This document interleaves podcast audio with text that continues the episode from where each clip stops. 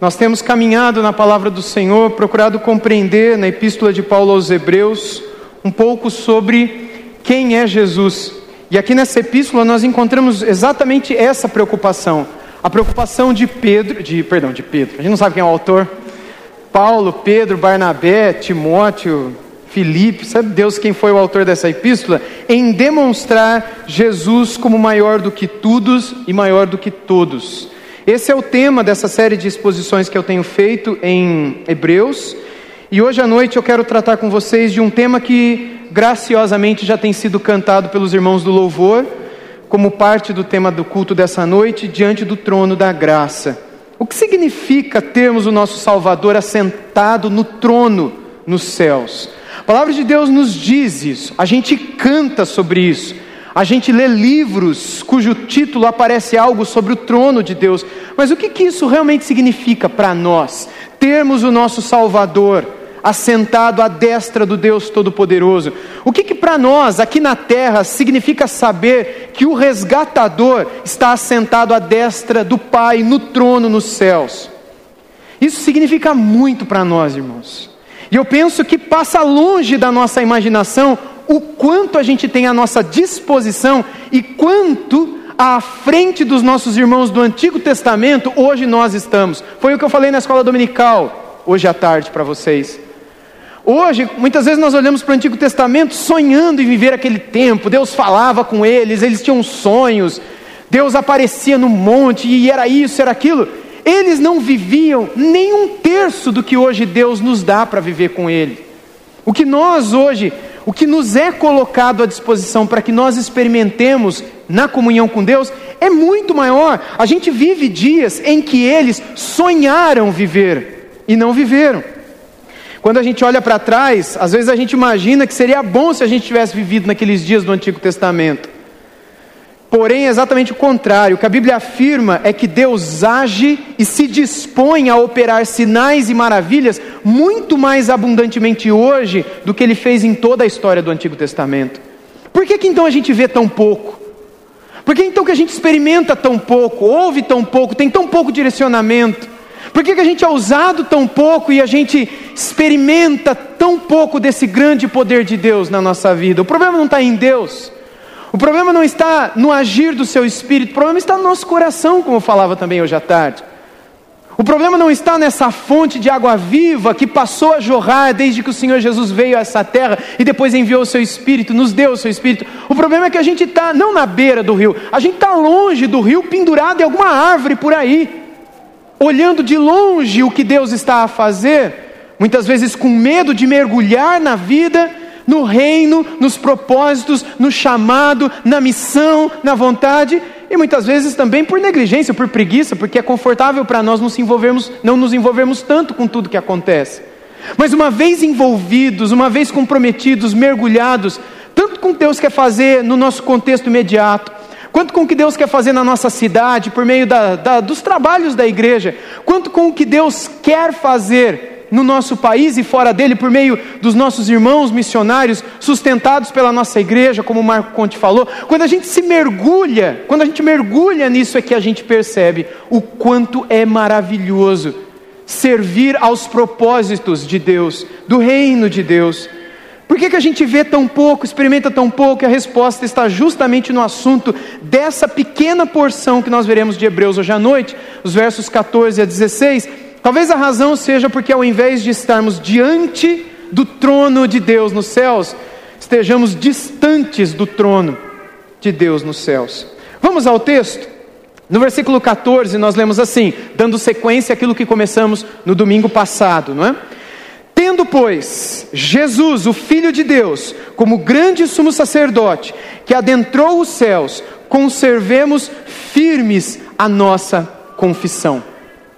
Quando nós olhamos para essas palavras, o que nos salta aos olhos é que, para quem tem Jesus como este sumo sacerdote, eu já expliquei isso domingos atrás, para quem tem Jesus como este, que constantemente intercede ao Pai em nosso favor, como esse que ora por nós mais do que nós oramos por nós mesmos, este que faz por nós muito mais do que a gente pede ou do que a gente pensa que Ele vai fazer, esse que nos dá livramentos além daqueles que a gente percebe que Ele deu, Este que nos abençoa, que nos acolhe e que pede ao Pai e que por meio do Espírito Santo derrama bênçãos que a gente nem tem noção que Ele está derramando, este que é o nosso sumo sacerdote e que nos deu uma confissão de fé, nos deu o Evangelho, nos deu algo para crer, que a gente guarde, conserve firmemente aquilo que Ele nos deu para guardar, aquilo que Ele nos deu para acreditar, porque a tentação seria abandoná-la no meio do caminho, essa confissão a respeito da qual Ele trata aqui.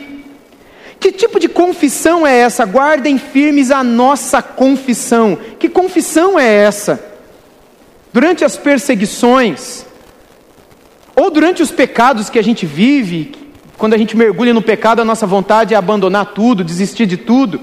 Quando inimigos espirituais se levantam também nos envolvendo o tempo todo, enfim, a tentação sempre é abandonar, ou pelo menos duvidar da confissão que um dia fizemos que cremos que Jesus é o nosso Salvador, que cremos que somos pecadores, que cremos que precisamos nos arrepender, que cremos que precisamos negar a nós mesmos o nosso passado, a nossa vida, que cremos que precisamos confessar tudo a Ele e crermos que o que ele fez naquela cruz foi em nosso lugar, ali ele foi sacrificado por causa do nosso erro, era para nós estarmos lá, mas ele tomou a nossa culpa, ele tomou a nossa condenação, e ele foi traspassado, foi crucificado, foi humilhado e assassinado, literalmente, por causa do nosso erro.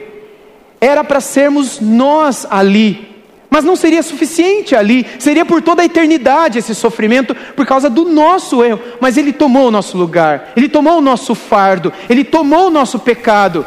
E ele se ofereceu ao Pai como que dizendo: me puna no lugar deles, mas livra eles. E então ele pagou a nossa dívida, para que a gente pudesse ter paz com Deus. O autor de Hebreus está dizendo: guardem essa confissão, nunca se esqueçam de quem vocês são, quem vocês foram e de quem vocês se tornaram em Cristo Jesus. E não abandonem a fé, não abandonem o Evangelho, não deixem de crer que Ele está guardando e levando vocês para esse reino glorioso que Ele mesmo preparou. E o texto continua no verso 15 dizendo: Porque não temos sumo sacerdote que não possa se compadecer das nossas fraquezas. Esse era o grande problema entre os hebreus. Eles estavam sendo perseguidos. Para aqueles que não acompanharam os primeiros sermões dessa série, eu contei um pouco da história desse povo aqui. Eram hebreus, judeus, portanto, que fugiram da Judéia por causa da perseguição religiosa. Eram todos convertidos. Mas não judeus convertidos de primeira geração, mas de terceira geração. Eram talvez netos, alguns talvez até bisnetos, daquele pessoal que viveu na época de Jesus. Essa epístola foi escrita muito tempo depois de Jesus ter morrido. A primeira geração, como nós chamamos, é aquela dos apóstolos, aqueles que conviveram com Jesus, hebreus de primeira geração, a maioria não se converteu. Houve uma segunda geração de cristãos, que são os gentios, muitos deles convertidos, romanos, árabes, cretenses, gente da Ásia Menor, Gálatas, Coríntios, Efésios, Filipenses e tantos outros. Estes que se converteram por meio da pregação dos apóstolos. E estes que se converteram pela pregação dos apóstolos, por sua vez, pregaram também. E estes que creram seriam uma, uma terceira geração de cristãos, que seria onde estes hebreus estavam. Só que agora convertidos, eles estavam tentados a voltar para a antiga fé, o judaísmo antigo. Essa é a ideia por trás dessa mensagem que é enviada a eles. Vocês não têm que se preocupar em voltar, porque a gente não tem um sumo sacerdote melhor do que Jesus. Vocês estão com medo que vocês deixaram o sumo sacerdote lá em Jerusalém e agora não tem mais ninguém para interceder por vocês? Vocês estão com medo que vocês deixaram a Jerusalém da Judéia e agora vocês não têm mais o lugar santo, o templo santo, o Monte Moriá?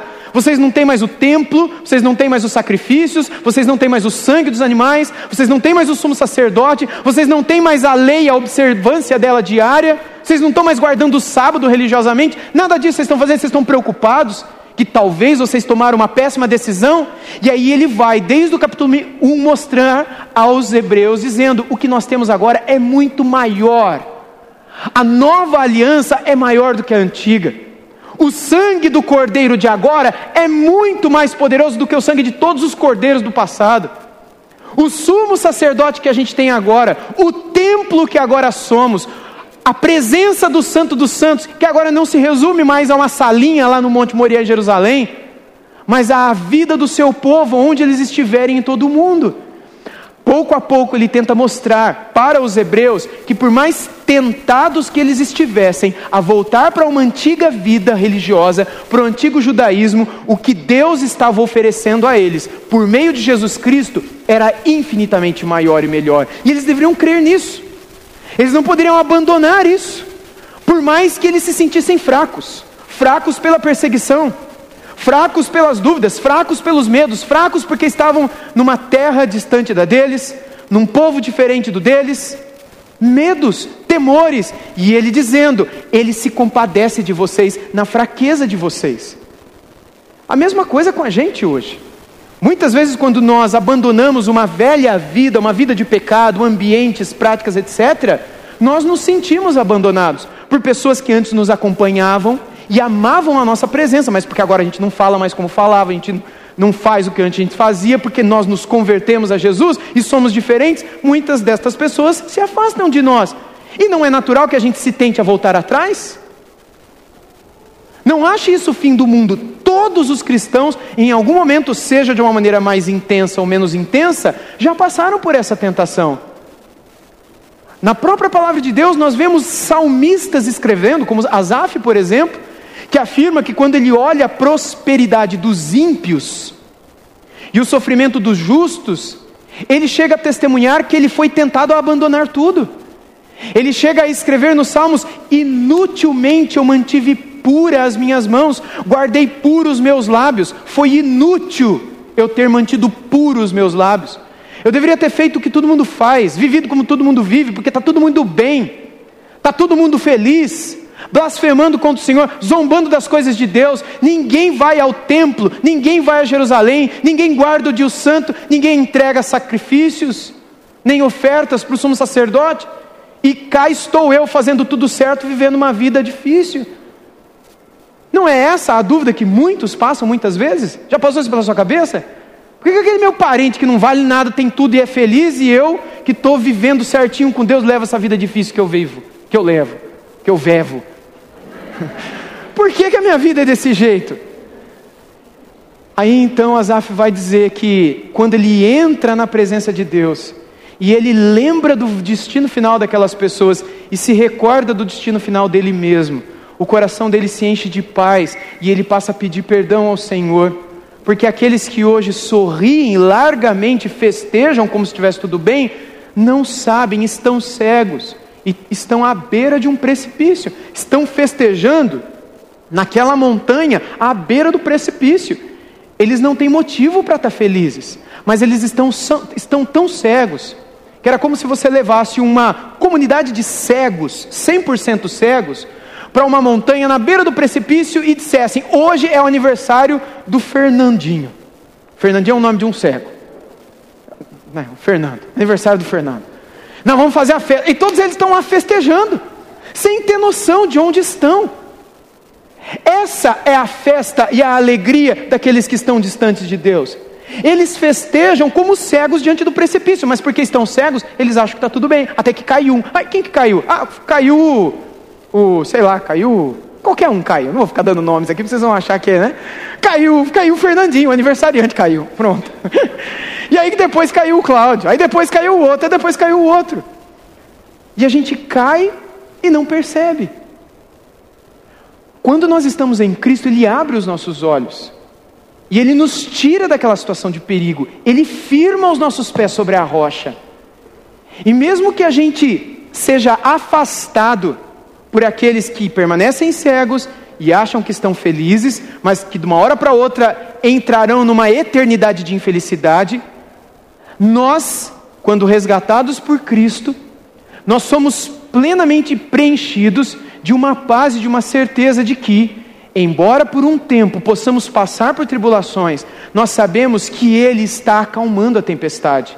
E por fim nós navegaremos em mares tranquilos por toda a eternidade, enquanto outros irão para o tormento eterno. E essa verdade é tão clara, tão luminosa, mas é impossível de ser percebida, por aqueles que estão longe do Senhor. Aqui o autor de Hebreus deseja do fundo do seu coração que todos os seus leitores não se esqueçam de que guardar a confissão de fé, guardar o evangelho, guardar essas verdades de que eles são de Cristo, estão indo para o céu, e de que a vida, uma vida séria com Deus, é a melhor decisão que eles podem tomar desse lado da eternidade, era aquilo que os manteria fortes diante dessas situações que estavam trazendo fraqueza para o coração deles. Aqui ele vai dizer também no verso 15: pelo contrário, ele foi tentado em todas as coisas, à nossa semelhança, mas sem pecado. É muito interessante quando o texto afirma que ele foi tentado em todas as coisas. Eu disse para vocês também no domingo passado, ou retrasado, não lembro agora, quando fala que ele foi em tudo tentado como nós. Isso não significa que literalmente em todos os pecados, tipo Jesus foi tentado a ter um relógio é, de marca suíça. Não, Jesus não foi tentado a isso. Jesus queria ter um, um tênis Nike. Jesus não, não é esse tipo de tentação em todas as coisas. Mas os pecados eles se dividem em três grandes áreas. É carne, olhos e orgulho. Soberba da carne, ou a soberba da vida, o orgulho, a arrogância, querer desafiar a Deus, concupiscência da carne, os desejos demoníacos e pecaminosos da nossa carne e desejos dos olhos. Está ligado mais à cobiça, em querer ser dono do mundo, em querer ter tudo e, e, e, e sofrer quando você não tem aquilo que os outros têm. É a soberba dos, a concupiscência dos olhos, o desejo dos olhos, o desejo da carne e a soberba da vida. No tempo em que Jesus foi tentado no deserto por Satanás, Lucas capítulo 4, Mateus capítulo 4, Jesus foi tentado em todas essas áreas. Eu expliquei isso a vocês, eu acho que há dois domingos atrás, se eu não estiver enganado. E mais uma vez o autor de Hebreus lembra, ele foi tentado em todas as áreas em que nós somos também. Ele foi tentado na carne, foi tentado nos olhos e foi tentado no orgulho, na arrogância, mas ele não pecou. Ele foi tentado à nossa semelhança, mas sem pecado.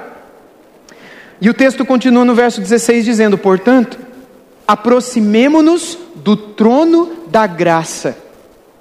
Se aproximem, estejam diante do trono da graça, com confiança, a fim de recebermos misericórdia e encontrarmos graça para ajudar em momento oportuno.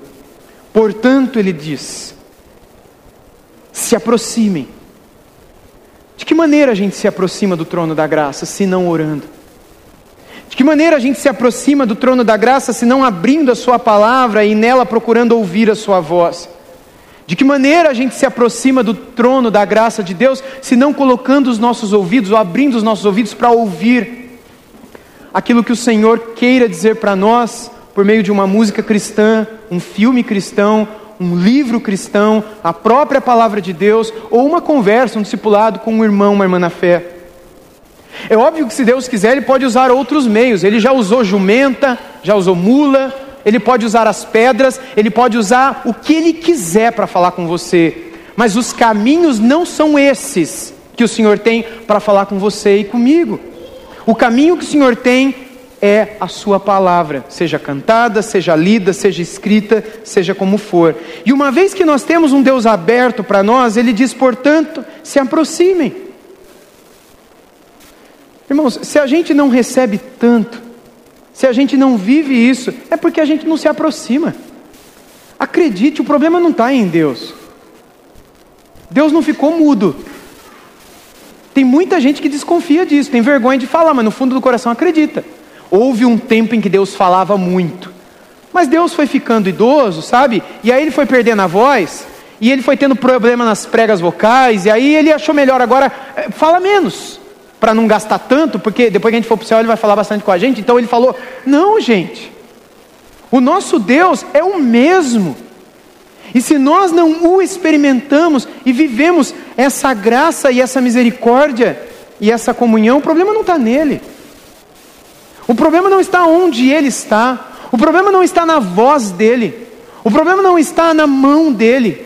O problema não está no que ele quer fazer. O problema está na gente. A gente está longe. A gente está distante do trono, não diante do trono. A gente está emprestando o ouvido para coisas que não prestam. A gente se coloca diante do pecado o tempo todo. E ao invés de fazer o que o salmista diz, eu não darei descanso aos meus olhos, não darei sono aos meus olhos enquanto eu não estiver diante do Senhor. No Salmo 142, no Salmo 143, nesses últimos salmos, onde ele diz que o tempo todo ele quer bendizer o Senhor, o tempo todo ele quer estar diante do Senhor, e que enquanto ele não estiver diante de Deus, ele não vai nem descansar, ele não quer. Para ele era mais importante ter um descanso da alma, que foi o tema do, do domingo passado, do que um descanso físico em si. Mas a gente não está preocupado com isso. Ah, não, se eu estou cansado, primeiro deixa eu dormir. A hora que eu acordar, eu vou orar. Eu estou muito cansado esse domingo, não vou na igreja não. Domingo que vem eu vou ver se eu descanso um pouco no sábado, aí no domingo eu vou. Nós invertemos tudo, por isso não ouvimos nada. E a gente justifica dizendo: não, a gente tem que cuidar do corpo, é o templo do Espírito Santo. Mas o que é esse corpo que o verme vai comer, a barata vai cheirar e o ratinho vai. O que, é isso? Não é nada. A nossa preocupação não deve ser dar a esse corpo aquilo que o corpo quer. É óbvio que a gente deve dar na medida do equilíbrio, mas muito mais importante é a sua alma que está cansada, e você sabe disso. A sua alma que muitas vezes vive angústias e ansiedades e medos, e você sabe disso. E você não traz a ela o descanso que ela tanto precisa. De que maneira você traz descanso à sua alma? Se não buscando estar diante do trono de Deus nos céus. De que maneira você faz isso? Mais uma vez, o capítulo 4, versículo 16, que é esse verso que temos diante de nós, diz assim: Portanto, aproximemo-nos do trono da graça com confiança, a fim de recebermos misericórdia e encontrarmos graça para ajuda em momento oportuno. Se aproximem com confiança, a fim de recebermos misericórdia e encontrarmos graça em momento oportuno. Irmãos, se aproximar do trono da graça, confiança para receber duas coisas muito especiais: misericórdia e graça. Diante do trono de Deus dos céus, nos céus, a gente não recebe outra coisa. É misericórdia e graça.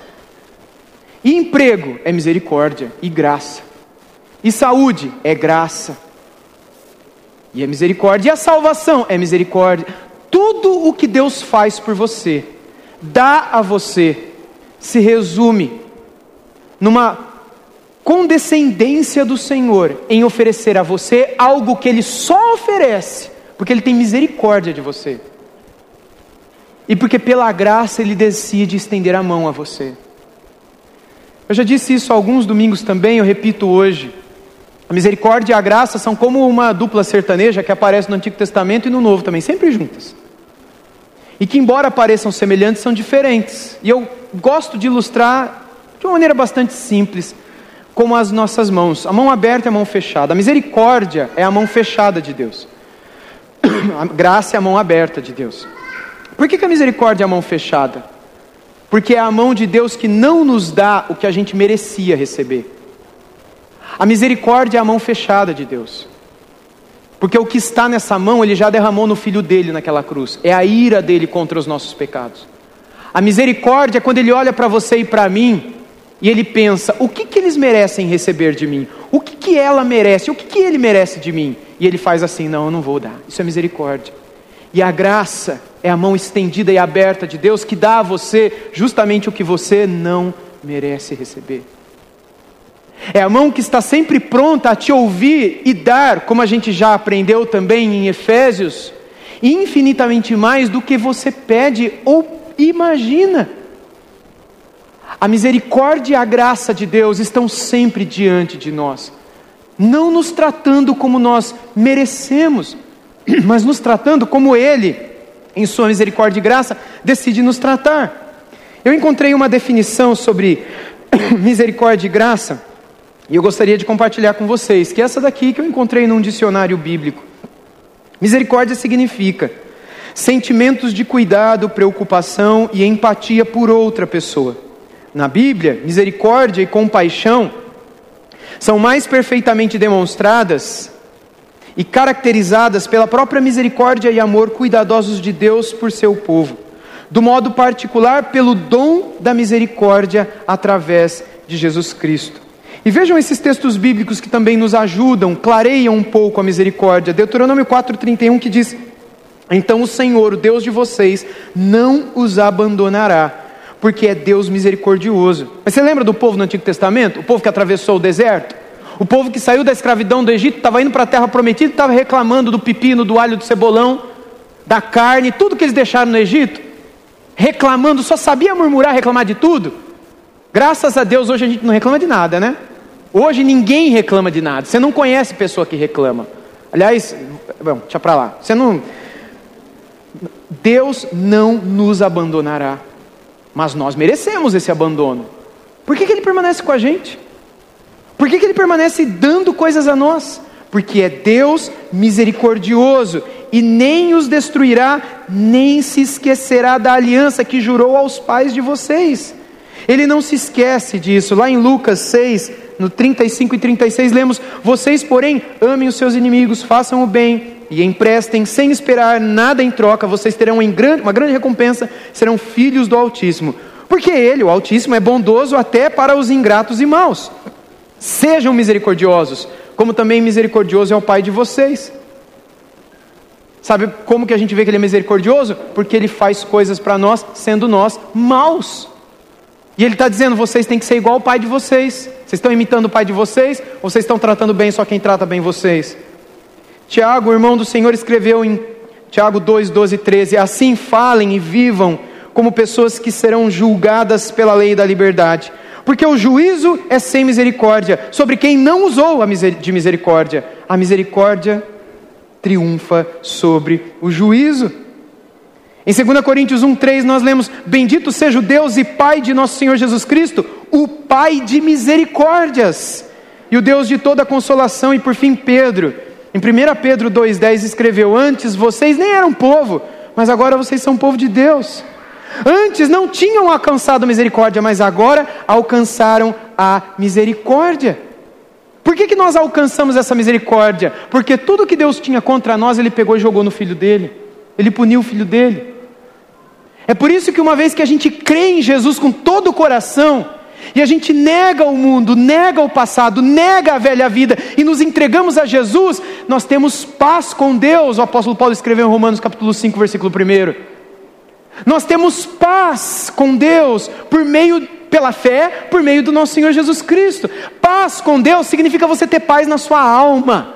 Aquela paz que remédio nenhum resolve, que férias nenhuma resolve. Que trabalho dos sonhos, que relacionamento, casamento, filhos, nada resolve, nada traz essa paz. É a paz de Deus. É aquela paz que excede o entendimento. Quem olha de fora olha para você e fala: não estou entendendo nada. De onde você tem tanta força, tanto ânimo e tanta paz? Eu no teu lugar já tinha chutado o balde. Eu no teu lugar já tinha tirado a minha vida. Eu no teu lugar eu não sei o que, que teria feito da minha própria vida, do meu próprio futuro. Mas você, que também não sabe de onde vem essa paz, mas você sabe que vem de Deus. O Deus da paz só nos dá essa paz por causa da misericórdia dele. Porque aquilo que a gente merece receber, ele já jogou sobre o filho dele um dos pais da igreja, chamado Cirilo de Jerusalém, ele foi um pai da igreja, um dos primeiros pastores da história do cristianismo. Eu vou citar alguns aqui. No século IV, ele escreveu o seguinte: na verdade, foi um sermão dele. E ele disse: As vossas ofensas acumuladas não superam a multidão das misericórdias de Deus, as vossas feridas não superam a habilidade do grande médico. Cirilo de Jerusalém, ele foi um bispo na cidade de Jerusalém, da igreja em Jerusalém, a mesma igreja em que Pedro foi pastor também, Tiago, enfim. Num período de perseguição religiosa na, entre os próprios cidadãos que viviam nos entornos de Jerusalém e eram cristãos nessa época, no século IV, ele descreve essa realidade de que, por mais tentados que sejamos a abandonar tudo, por mais que nós caiamos e nos sintamos fracos de levantar e continuar lutando pela santidade, tendo uma vida com Deus, nós temos um grande e habilidoso médico, que é o Pai de todas as misericórdias, que é muito mais rico em misericórdia do que nós somos ricos em pecado. Mas e a graça? Aliás, antes, algumas outras frases. Essa frase de Teresa Dávila, eu gosto muito de ler o que essa senhora, creio que é nossa irmã na fé e creio que a encontrarei no céu escreveu: Confiemos na Sua misericórdia e desconfiemos por todos os meios das nossas próprias forças, porque a confiança nelas é a raiz de toda a nossa fraqueza. Onde estão as nossas fraquezas, se não na nossa confiança, na nossa própria capacidade de sair, de resolver essa situação? Por que, que vocês acham que muitas vezes a gente não ora, não busca a Deus? A gente não busca ter comunhão com os irmãos, a gente se afasta de tudo é porque a gente se acha. Eu falo isso com todo o coração, é porque a gente acha que a gente não precisa. Ah, eu, eu preciso, preciso orar toda hora, precisa buscar Deus o tempo todo. Não é assim também, não vai cair um raio na minha cabeça. O diabo não vai colocar um leão na minha frente, me devorar toda vez que eu olhar para onde eu não devo, falar o que eu não devo e reagir como eu não devo. Não, não é assim não. Deus é bom, Deus é graça, Deus é amor. No final eu vou para o céu, aleluia. Vai. Por um lado, nós temos os pecados que nos acompanham. Mas se o nosso coração for marcado por um coração que não se arrepende desses pecados, isso é sinal de que nós estamos fritos. Aliás, há uma promessa de estarmos fritos na eternidade. Nós seremos fritados um dia. Mas nós já estamos fritos. Por outro lado, se há no nosso coração um coração sincero que se entristece diante de cada pecado, então eu reconheço que não é pela minha força que eu vou mudar com a minha esposa. Não é pela minha força que eu vou passar a obedecer ao meu pai. Não é pela minha força que eu não vou mais olhar, falar, fazer, teclar, acessar, reagir como eu faço. É pela graça de Deus. E é por isso que eu vou buscar Deus, para eu ter mais força. É por isso que eu vou buscar o Senhor, para Ele me dar graça, para eu vencer contra tudo aquilo que me, me afasta dele. Porque sozinho você não consegue. Você, pai, que acha que vai ser um pai melhor, porque você entendeu que fez coisa errada, você nunca vai ser um pai melhor. Você, marido, que fala ah, para sua esposa, eu não vou mais te tratar assim, eu vou mudar. Você não vai mudar nunca. Tua esposa que é boba de acreditar em você que você vai mudar. Ela no fundo ela sabe que você não vai mudar. Você, mulher, que fala para o seu marido, desculpa, amor, bem, querido, não vou mais ser assim. Você vai ser assim, vai ser pior até. Vai ficando mais velho, vai ficar pior. Ou a gente não se conhece, a gente quer, mas a gente não consegue, vamos ser realistas. É por isso que a gente tem que confiar em alguém que nos estende a mão, porque é com a graça dele que a gente muda. Então, ao invés de eu dizer para minha esposa, meu amor, eu não vou mais fazer isso, eu devo crer e dizer, com a graça de Deus, orando, e eu peço que você ore por mim, porque pela graça de Deus eu não quero mais ser assim. Eu não quero mais fazer assim, eu não quero mais falar assim, mas é sempre com a graça, e não é só da boca para fora. É eu quando eu estiver sozinho no meu quarto, no meu escritório, na rua, correndo, onde eu estiver, é eu lembrar Deus, quando eu voltar, quando acontecer aquela situação de novo, é pela tua graça que eu não vou fazer mais aquilo de novo. Porque se o Senhor não me der graça, se o Senhor não me encher com o teu espírito, se o Senhor não me ah, inundar com a tua palavra, com a tua presença, Senhor, eu vou fazer pior. Porque eu, não, eu sou podre, eu sou pó, eu sou fraco. O Senhor conhece a minha estrutura e sabe que eu sou pó, não é isso que o salmista escreveu? O Senhor conhece a minha realidade. Por isso que o salmista pergunta: por que, que o Senhor se importa comigo? Por que, que o Senhor não se esquece de mim? É por isso que os profetas maiores dizem que nós somos como o vermezinho de Jacó, o nada de Israel. Mas por que, que Deus se importa com a gente? Por que, que Ele olha para nós? Porque ainda há entre nós aqueles que reconhecem que são vermes, que são pó, que não são nada e que precisam dele para serem aquilo que sonham ser. Porque sem a graça dele a gente não é capaz. A gente não muda, a gente não obedece, a gente não avança um passo se não for na dependência do Senhor. Mas como é que eu dependo do Senhor? Me colocando diante dele, onde? Diante do trono da graça de Deus. Como? Buscando com confiança, através da oração, essa mudança. Agora, se eu, se eu oro uma vez na semana, se eu sou tão negligente, na minha vida de oração, na minha vida como um todo, como é que eu vou alcançar alguma coisa? Se Ele me sustenta ainda, é por uma graça e uma misericórdia incompreensíveis. Eu gosto também de um sermão de João Calvino, que, no qual ele disse: Eu não confio em nenhuma outra segurança para minha salvação, senão esta, e apenas esta, a saber que, como Deus é o Pai da misericórdia, Ele se mostrará como um pai para mim. Você tem outra confiança se não for essa? Sabe por que, que, ele, por que, que você pode descansar na sua salvação se você é salvo? Porque você tem um Deus que é o Pai da misericórdia, ele nunca deixará de ser um pai para você. Um pai. E um pai não bota o filho para fora de casa. Um pai não abandona o filho, por mais que o filho faça mal para o pai. E às vezes o pai até dá uns castigos, fica o filho meio longe, mas o pai está com o coração sempre querendo trazer o filho de volta, ou ele vai atrás do filho, não é assim? Se nós temos um pai, a gente descansa nessa misericórdia. Mas se a gente tem um pai, o nosso coração nunca se esquece. Temos um pai. Que história é essa de eu ser filho de Deus e eu me esqueço de Deus?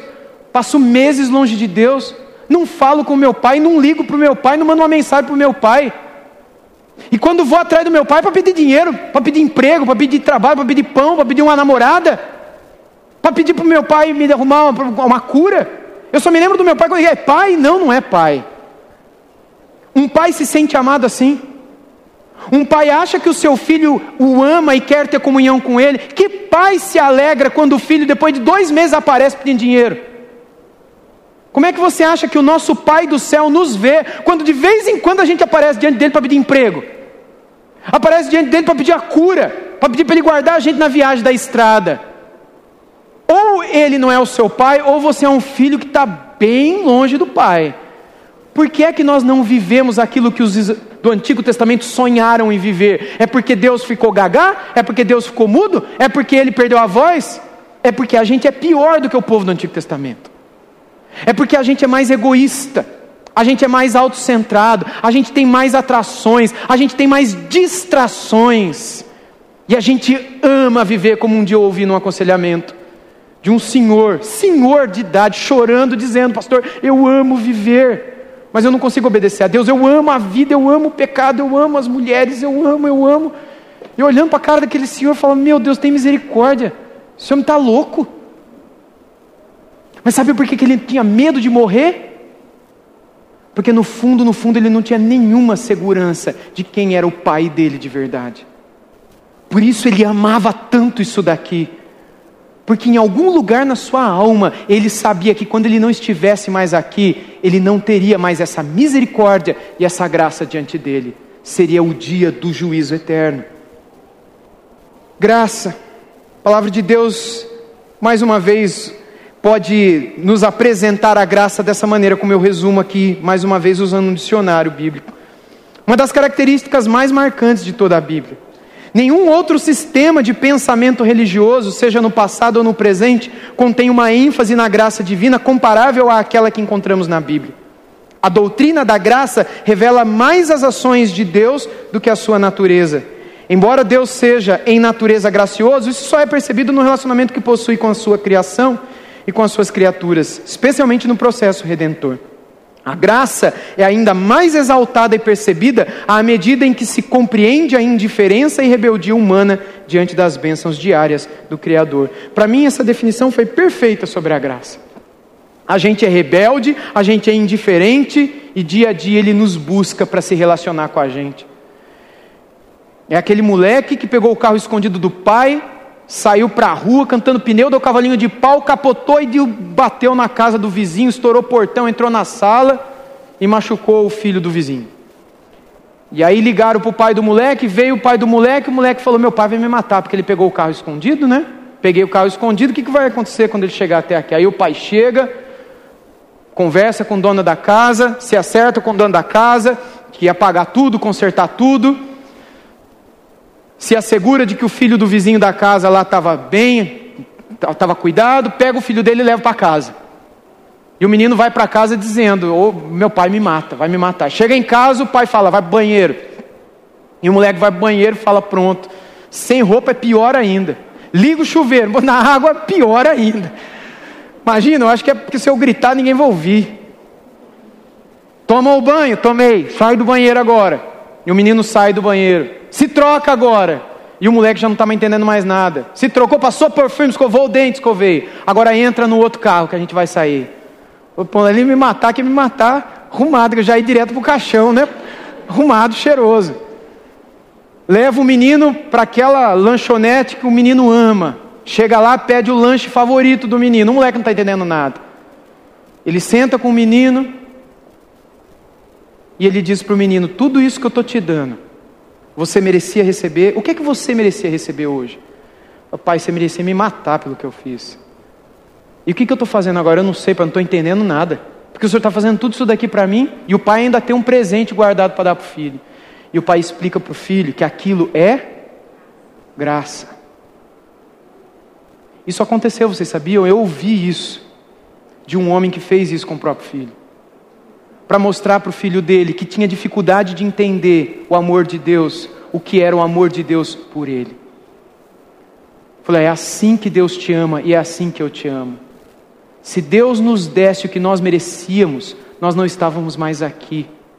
É lógico que o menino sofreu um pouquinho, né? Porque né? não tem como não. Mas que este exemplo não apenas sirva para aquele menino, mas para todos nós. Essa é a graça do do nosso Deus. Alguns outros versos que nos ajudam a entender isso estão no Salmos 30, verso 5, em que diz: Porque a sua ira dura só um momento, mas o seu favor, a sua graça, dura a vida inteira. O choro pode durar uma noite, mas a alegria vem pela manhã. Lá em João, no capítulo 1, verso 16 em seguinte, né, até o 18, diz: Porque todos nós temos recebido de Sua plenitude e graça sobre graça, porque a lei foi dada por meio de Moisés, a graça e a verdade vieram por meio de Jesus Cristo. Ninguém jamais viu a Deus.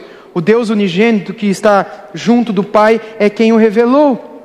Romanos 5,15 diz: Mas o dom gratuito, o dom gratuito, não é como a ofensa porque se muitos morreram pela ofensa de um só, muito mais a graça de Deus e o dom pela graça de um homem só, de um só homem, Jesus Cristo, foram abundantes sobre muitos. E por fim, Efésios 2:8 diz: "Porque pela graça vocês são salvos. Pela graça, mediante a fé, e isso não vem de vocês.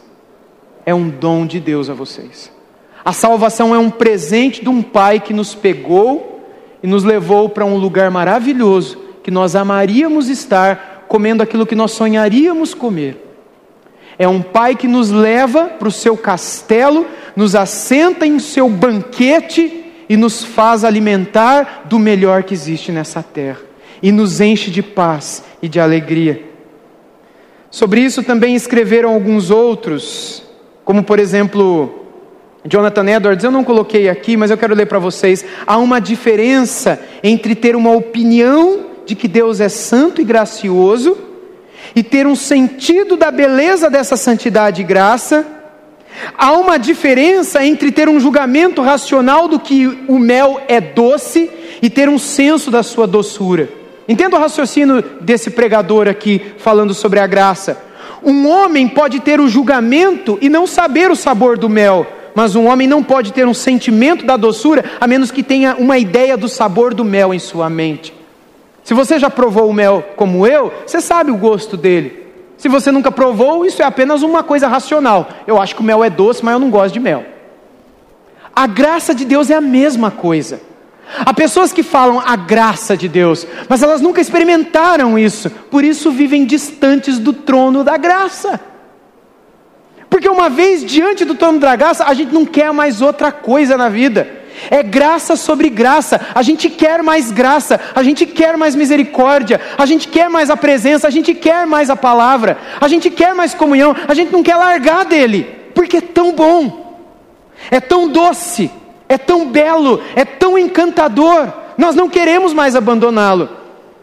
E uma última frase de um último sermão que eu cito hoje à noite, de João Crisóstomo, que foi um outro pai da igreja o boca de ouro, como chamavam lá na época da igreja primitiva. Ele disse: Esta é a natureza da graça de Deus. Crisóstomo pregando sobre a graça também. Ela não tem fim, ela não conhece limites, mas está sempre a avançar para coisas maiores, o que nas coisas humanas não é o caso. A gente abençoa, mas se a pessoa pisar na bola, a gente já se afasta.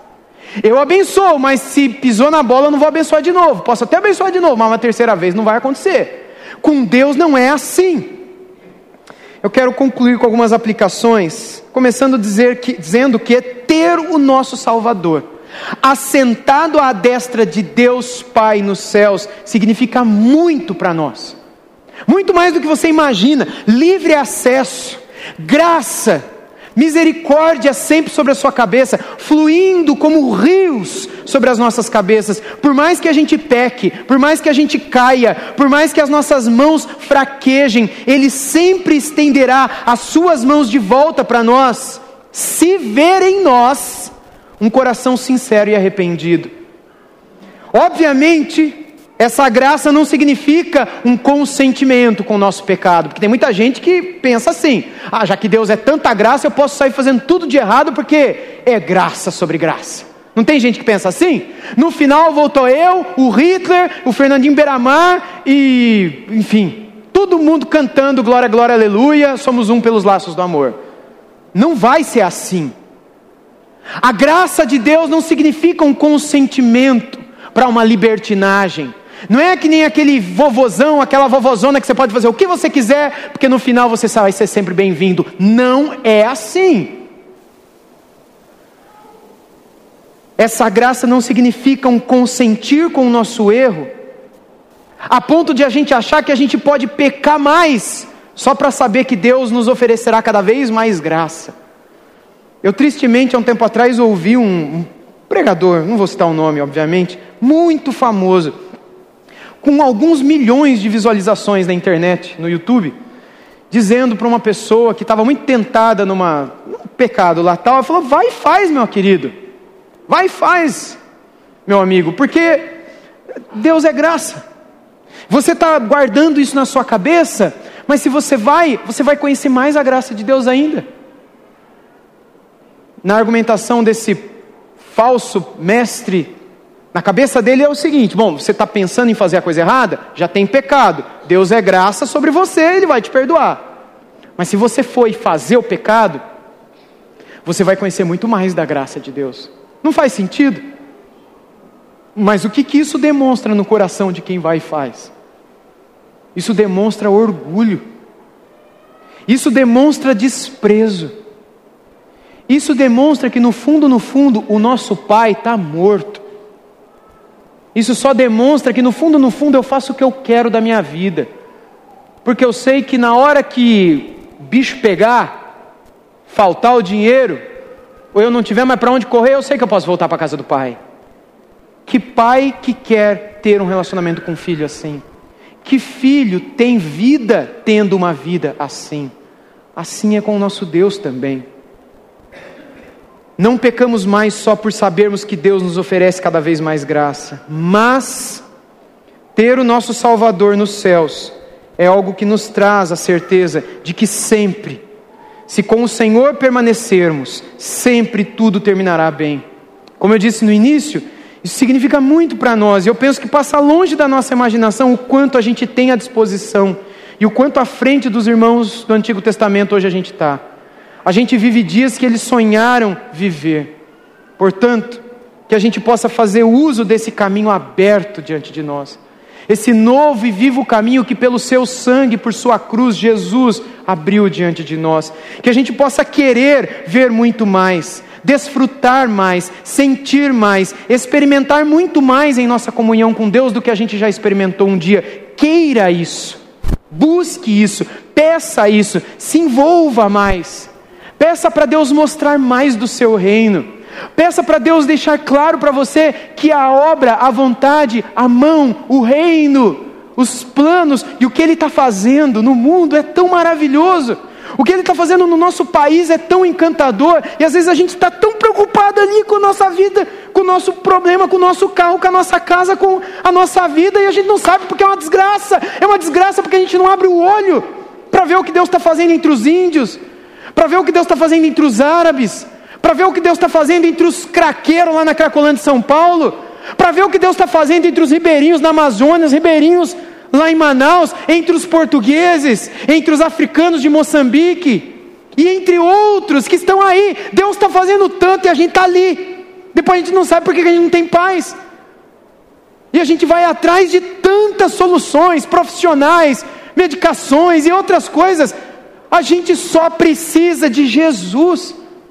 A gente só precisa criar vergonha na cara e ouvir a palavra de Deus e guardar firme essa palavra da confissão, porque ela é tudo que a gente precisa. Jesus é maior do que tudo que você precisa para ser feliz e para viver em paz. Jesus é maior do que todos, Ele resolve todos os nossos problemas, Ele dá razão para a nossa vida, para a nossa existência, Ele traz luz, Ele traz paz, Ele traz ânimo, Ele traz motivação para a gente acordar. Quando a gente recebe o nosso sustento, a gente sabe onde investir.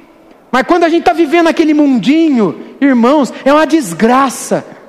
É uma desgraça viver para colecionar conchas, como John Piper uma vez pregou, lendo a história de um casal que se aposentou e foi viver na beira da praia, andando de iate, colecionando conchas, dizendo que sonho, trabalhamos tanto tempo, um casal cristão, e ele questiona: o que esse casal vai falar diante de Deus? Quando se apresentarem diante do trono de Deus nos céus, estão aqui as nossas conchas, Senhor. Essa notícia saiu na mesma época, no, na virada dos anos 1999 para 2000, quando duas senhoras e um senhor, que eram missionários, no norte da África, eles estavam saindo de uma cidade indo para outra, e por causa de um acidente de carro eles caíram numa rebanceira, e foi noticiado nos Estados Unidos, eram missionários americanos, como uma tragédia. Ele diz: tragédia? Isso não é uma tragédia. Esse casal, essas duas senhoras, uma delas que foi enfermeira durante um bom tempo da vida e quando se aposentou ainda nova foi para a África para ser missionária. Ela morreu servindo ao Senhor. Tragédia esses dois que estão colecionando conchas. Essa mulher chegou diante do trono de Deus nos céus com vidas nas mãos. E ela recebeu tudo lá, enquanto aquele casal que achou que estava vivendo a vida, não vai receber absolutamente nada. O que é a vida? o que é a confissão, o que é a paz que a gente tanto busca e quer ter nessa vida, senão tudo aquilo que se encontram em Jesus de Nazaré e nele somente, na sua obra e no seu plano para esse mundo. Quanto mais os nossos olhos estiverem nele, quanto mais o seu coração estiver nele, no reino dele, no mundo dele, mais você viverá, mais feliz você estará. Que a gente possa fazer uso desse caminho que a gente possa querer tudo isso. E isso significará cada dia mais vida com Cristo, mais amizade, mais paz, mais alegria e mais comunhão.